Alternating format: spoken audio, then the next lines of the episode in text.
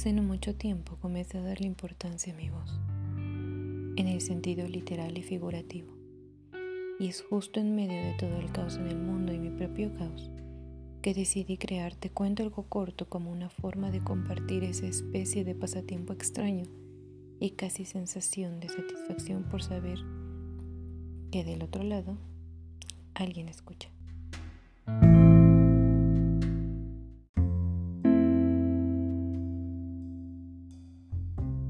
Bienvenidos al segundo episodio de Te cuento algo corto, un espacio donde la experiencia de un audiolibro se vuelve algo más personal. Hoy les compartiré dos cuentos escritos por uno de mis personajes favoritos de la literatura hispanoamericana, el colombiano Gabriel José de la Concordia García Márquez, galardonado con el Premio Nobel de Literatura en 1982 y que lamentablemente falleció en la Ciudad de México el 17 de abril de 2014. Comencemos.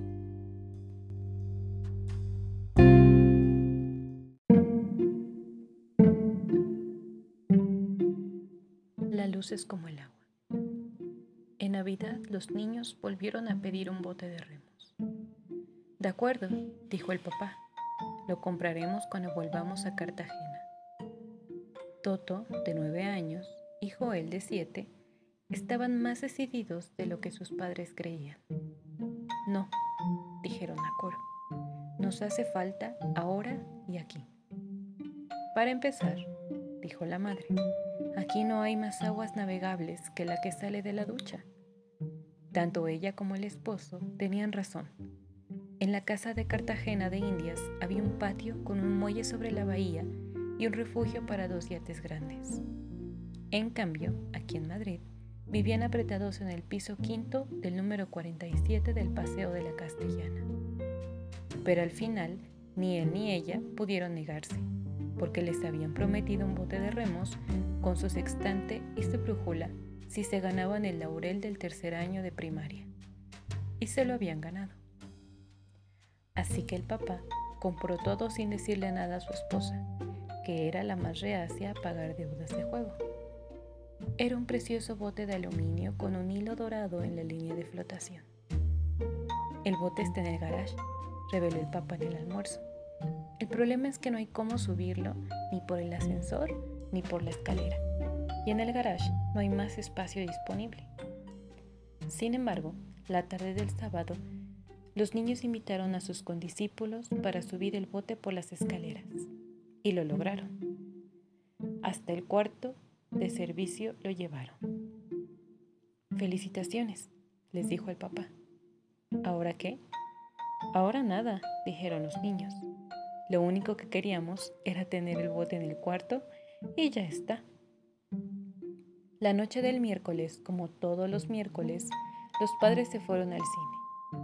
Los niños, dueños y señores de la casa, cerraron puertas y ventanas y rompieron la bombilla encendida de una lámpara de la sala. Un chorro de luz dorada y fresca como el agua empezó a salir de la bombilla rota y lo dejaron correr hasta que el nivel llegó a cuatro palmos. Entonces cortaron la corriente, sacaron el bote y navegaron a placer por entre las islas de la casa. Esta aventura fabulosa fue el resultado de una ligereza mía cuando participaba en un seminario sobre la poesía de los utensilios domésticos. Toto me preguntó cómo era que la luz se encendía con solo apretar un botón, y yo no tuve el valor de pensarlo dos veces. La luz es como el agua, le contesté. Uno abre el grifo y sale. De modo que siguieron navegando los miércoles en la noche, aprendiendo el manejo del sextante y la brújula, hasta que los padres regresaban del cine y los encontraban dormidos como ángeles de tierra firme. Meses después, ansiosos de ir más lejos, pidieron un equipo de pesca submarina, con todo, máscaras, aletas, tanques y escopetas de aire comprimido. Está mal que tengan en el cuarto de servicio un bote de remos que no les sirve para nada, dijo el padre, pero está peor que quieran tener además equipos de buceo. ¿Y si nos ganamos la gardenia de oro del primer semestre? dijo Joel. No, dijo la madre asustada. ya no más. El padre le reprochó su intransigencia. Es que estos niños no se ganan ni un clavo por cumplir con su deber, dijo ella, pero por un capricho son capaces de ganarse hasta la silla del maestro. Los padres no dijeron al fin ni que sí ni que no. Pero Toto y Joel, que habían sido los últimos en los dos años anteriores, se ganaron en julio las dos gardenias de oro y el reconocimiento público del rector. Esa misma tarde, sin que hubieran vuelto a pedirlos, encontraron en el dormitorio los equipos de buzos en su empaque original. De modo que el miércoles siguiente, mientras los padres veían el último tango en París, llenaron el apartamento hasta la altura de dos brazas. Bucearon como tiburones mansos por debajo de los muebles y las camas y rescataron del fondo de la luz las cosas que durante años habían perdido en la oscuridad. En la premiación final, los hermanos fueron aclamados como ejemplo para la escuela y les dieron diplomas de excelencia. Esta vez no tuvieron que pedir nada, porque los padres les preguntaron qué querían. Ellos fueron tan razonables que solo quisieron una fiesta en casa para agasajar a los compañeros de curso. El papá, a solas con su mujer, estaba radiante. Es una prueba de madurez, dijo.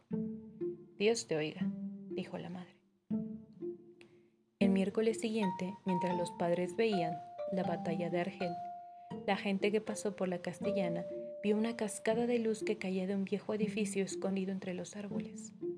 Salía por los balcones, se derramaba a caudales por la fachada y se encauzó por la gran avenida en un torrente dorado que iluminó la ciudad hasta el Guadarrama. Llamados de urgencia, los bomberos forzaron la puerta del quinto piso y encontraron la casa rebosada de luz hasta el techo. El sofá y los sillones forrados en piel de leopardo flotaban en la sala a distintos niveles, entre las botellas del bar y el piano de cola y su mantón de manila que aleteaba a media agua como una mantarraya de oro. Los utensilios domésticos, en la plenitud de su poesía, volaban con sus propias alas por el cielo de la cocina. Los instrumentos de la banda de guerra que los niños usaban para bailar flotaban al garete entre los peces de colores liberados de la pecera de mamá, que eran los únicos que flotaban vivos y felices en la vasta ciénega iluminada. En el cuarto de baño flotaban los cepillos de dientes de todos, los preservativos de papá, los pomos de cremas y la dentadura de repuesto de mamá. Y el televisor de la alcoba principal flotaba de costado todavía encendido en el último episodio de la película de medianoche prohibida para niños. Al final del corredor, flotando entre dos aguas, Toto estaba sentado en la popa del bote, aferrado a los remos y con la máscara puesta, buscando el faro del puerto hasta donde le alcanzó el aire de los tanques. Y Joel flotaba en la proa buscando todavía la altura de la estrella polar con el sextante. Y flotaban por toda la casa sus 37 compañeros de clase, eternizados en el instante de hacer pipí en la maceta de geranios, de cantar el himno de la escuela con la letra cambiada por versos de burla contra el rector, de beberse escondidas un vaso de brandy de la botella de papa. Pues habían abierto tantas luces al mismo tiempo que la casa se había rebosado y todo el cuarto año elemental de la escuela de San Julián, el hospitalario, se había ahogado en el piso quinto del número 47 del Paseo de la Castellana. En Madrid, España, una ciudad remota de veranos ardientes y vientos helados, sin mar ni río, y cuyos aborígenes de tierra firme nunca fueron maestros en la ciencia de navegar en la luz.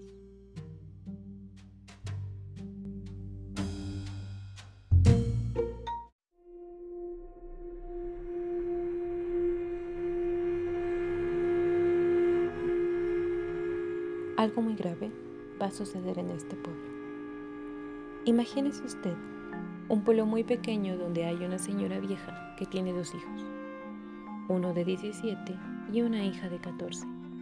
Está sirviéndoles el desayuno y tiene una expresión de preocupación. Los hijos le preguntan qué le pasa y ella les responde, no sé, pero he amanecido con el presentimiento de que algo muy grave va a sucederle a este pueblo.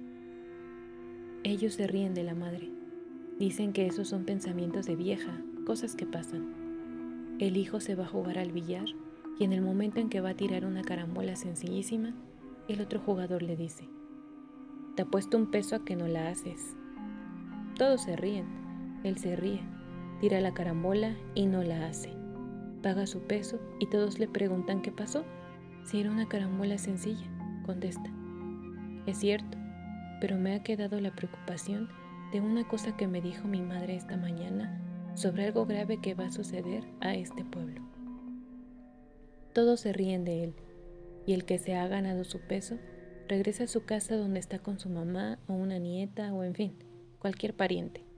Feliz con su peso dice, le gané este peso a Damaso en la forma más sencilla porque es un tonto. ¿Y por qué es un tonto? Hombre, porque no pudo hacer una carambola sencillísima estorbado con la idea de que su mamá amaneció hoy con la idea de que algo muy grave va a suceder en este pueblo. Entonces le dice su madre, no te burles de los presentimientos de los viejos, porque a veces salen. La pariente lo oye y va a comprar carne. Ella le dice al carnicero, véndeme una libra de carne, y en el momento en que se lo están cortando, agrega, mejor véndame dos, porque andan diciendo que algo grave va a pasar y lo mejor es estar preparado. El carnicero despacha su carne y cuando llega otra señora a comprar una libra de carne, le dice, lleve dos, porque hasta aquí llega la gente diciendo que algo muy grave va a pasar y se están preparando y comprando cosas. Entonces la vieja responde, tengo varios hijos, mire, mejor deme cuatro libras. Se lleva las cuatro libras y para no hacer largo el cuento, Diré que el carnicero en media hora agota la carne, mata otra vaca, se vende toda y se va esparciendo el rumor. Llega el momento en que todo el mundo en el pueblo está esperando que pase algo. Se paralizan las actividades y de pronto, a las 2 de la tarde, hace calor como siempre. Alguien dice, ¿se ha dado cuenta del calor que está haciendo? Pero, si en este pueblo ha hecho siempre calor, tanto calor que es un pueblo donde los músicos tenían instrumentos remendados con brea y tocaban siempre a la sombra porque si tocaban al sol se les caían a pedazos. Sin embargo, dice uno, a esta hora nunca ha hecho tanto calor. Pero a las dos de la tarde es cuando hay más calor. Sí, pero no tanto calor como ahora. Al pueblo desierto, a la plaza desierta, baja de pronto un pajarito y se corre la voz. Hay un pajarito en la plaza. Y viene todo el mundo, espantado a ver al pajarito. Pero señores, siempre ha habido pajaritos que bajan. Sí, pero nunca a esta hora. Llega un momento de tal tensión para los habitantes del pueblo que todos están desesperados por irse y no tienen el valor de hacerlo. Yo sí soy muy macho, grita uno. Yo me voy. Agarra sus muebles, sus hijos, sus animales los mete en una carreta y atraviesa la calle central donde está el pobre pueblo viendo. Hasta el momento en que dicen, si éste se atreve, pues nosotros también nos vamos. Y empiezan a desmantelar literalmente el pueblo. Se llevan las cosas, los animales, todo. Y uno de los últimos que abandona el pueblo dice, que no venga la desgracia a caer sobre lo que queda de nuestra casa. Y entonces la incendia y otros incendian también sus casas.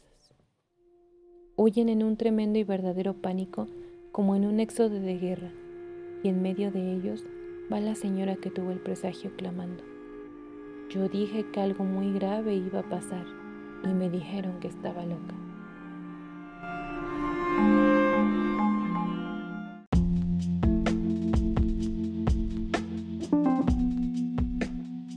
Así finalice este segundo episodio de Te cuento algo corto.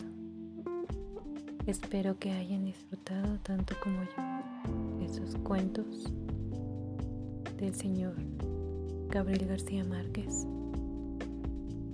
Es algo muy diferente a lo que acostumbro leer en voz alta en lo personal, pero me pareció interesante compartirlos con ustedes.